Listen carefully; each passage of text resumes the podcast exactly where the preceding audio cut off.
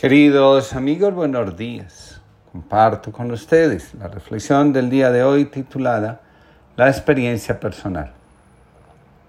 Toda revelación de Dios es una experiencia personal. Dios habla a lo más íntimo del ser humano, a su corazón. Si el corazón está dispuesto, el ser humano está más libre para vivir una comunicación auténtica con Dios. Un corazón ensordecido solo escucha el lamento de sus heridas y su propio dolor. Dios nunca desprecia un corazón quebrantado y humillado. La oración más humilde que podemos elevar a Dios consiste en pedir que nos arranque del pecho el corazón de piedra y en su lugar que ponga un corazón de carne. Un corazón insensible, incapaz de escuchar el sufrimiento propio y ajeno difícilmente logra abrirse al amor. Un corazón abierto al amor de Dios ve con claridad cómo se está manifestando la vida en nosotros y en los que están junto a nosotros. Preguntado acerca de qué era un sufí, un místico, el gran maestro Hadrat Nuri dijo, un sufí es aquel que no está encadenado y que a su vez es inocente de mantener atados a otros. El sufismo, la mística, no puede ser descrito en términos de doctrina ni en forma de ceremonial. La doctrina necesita adiestramiento de tipo superficial. El ritual necesita práctica repetitiva. Sufismo, mística, es algo que está en la creación, no algo que es aplicado a los resultados de la creación. La experiencia tiene la capacidad de modificar para bien o para mal nuestra vida. En psicología sistémica se dice los sistemas comienzan a surgir a partir de una experiencia que afecta profundamente a una persona o a un grupo de personas. En este sentido, el sistema vendría a ser la respuesta a un evento que de una manera u otra obliga a las personas a vivir o experimentar un cambio profundo o radical en su vida. El sistema se mantiene mientras permanezcan las conductas o las dinámicas que le dieron origen. Existen diferentes explicaciones sobre el origen de los sistemas. La explicación de Bert Hellinger con respecto a las demás me parece sumamente impactante. Según Hellinger, el origen del sistema, de los movimientos y problemas que se presentan, está en la arrogancia. La Sagrada Escritura, cuando se habla de Adán y Eva, se dice que el pecado que ambos cometieron fue la desobediencia. Es así. Lo que impulsó ese acto fue la arrogancia. Si comen del fruto de este árbol serán como dioses. Adán y Eva, sistémicamente hablando, quisieron tomar el lugar de Dios. El conflicto se origina cuando creemos que podemos tomar el lugar del otro y lógicamente excluirlo. La arrogancia da origen a la excisión psíquica. Dejamos de ser nosotros mismos para tomar la identidad, el lugar, de aquel a quien intentamos sustituir o excluir. Según Bergelinger, la solución del conflicto solo es posible desde la humildad. Ser humilde no es otra cosa que aceptarnos a nosotros mismos tal y como somos. Al respecto, escribe Joan Garriga en el libro Decir sí a la vida. Todo lo que somos tiene el derecho de ser por la mera razón de que ya es. Pero además, podemos desarrollar ante ello una actitud de reconocimiento y aprecio que no necesariamente es de agrado. Para ello se requiere madurez. En mi opinión, buscamos con demasiada compulsión lo que consideramos agradable o nos alejamos con excesiva vehemencia de lo desagradable. Mi propuesta va mucho más allá. Agradable, desagradable no es el criterio fundamental. Lo que cuenta es nuestra capacidad de acoger todas las experiencias. A constelaciones suelen ir personas que tienen el sentimiento de haberse estancado en la vida. Esta es una señal clara de haber tomado el lugar de alguien en el sistema. La arrogancia nos hace creer que podemos ser mejores que otros, que podemos estar por encima de los demás, que sabemos cómo debe ser y transcurrir la vida.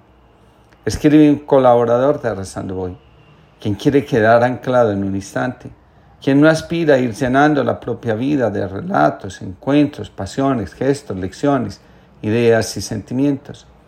En este mundo nuestro de juventudes eternas, nos sobra recordar de vez en cuando que la vida no es algo estático ni un momento congelado que cada día es único y en ellos voy construyendo una historia irrepetible y recorriendo un camino para el que no hay marcha atrás.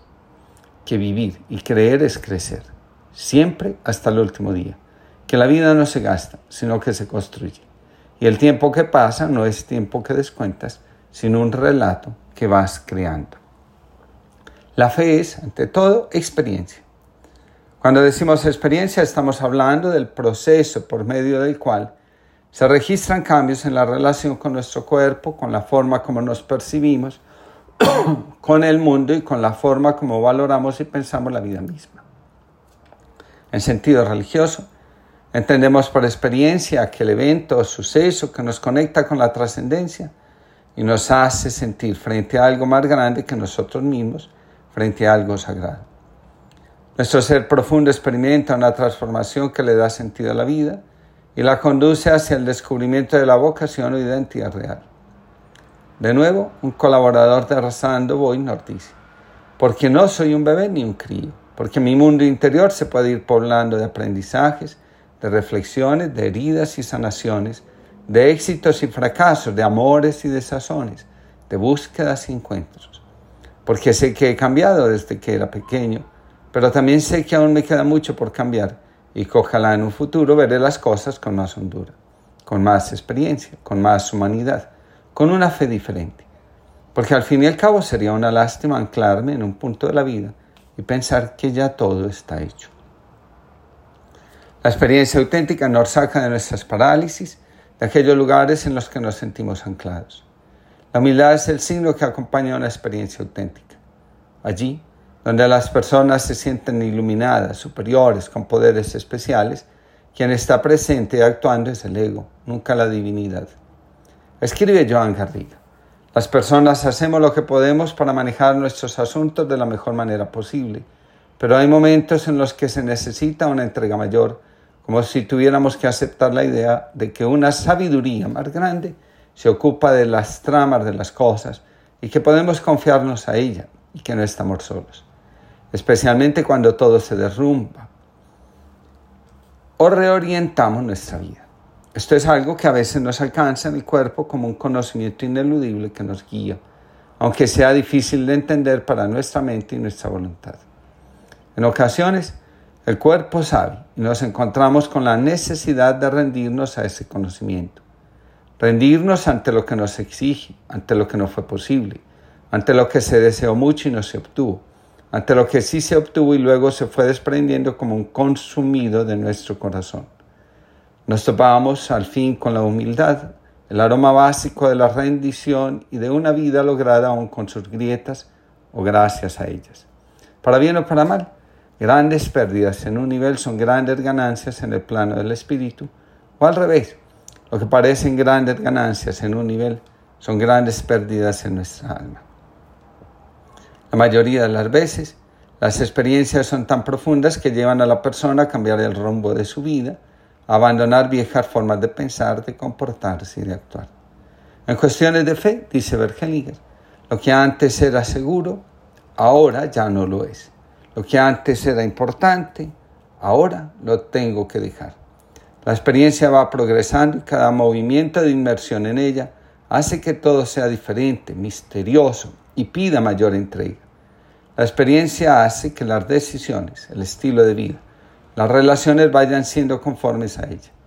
La experiencia nos va señalando que lo único que podemos tener seguro es la confianza en Dios, que finalmente es el fundamento de todo lo que ocurre en nuestra vida.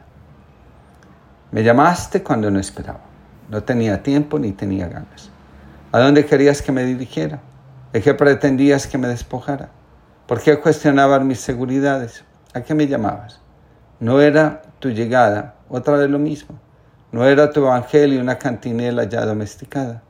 No te conformaste con que me escondiera tras excusas huecas y necias palabras. No me permitiste levantar un muro para defenderme de tus enseñanzas. A cada barrera que yo construía, tu amor oponía una nueva escala con la que venciste mi falta de agallas. Y seguí tus pasos en largas jornadas. Me senté a tu mesa una madrugada. Le diste la vuelta a lo que soñaba. Y ahora no comprendo mi vida sin ti. Contigo soy todo. Fuera de ti, nada. José María Rodríguez Olaizola. Que tengamos todos una linda jornada y que la fe sea la lámpara que ilumina nuestro crecimiento y transformación personal.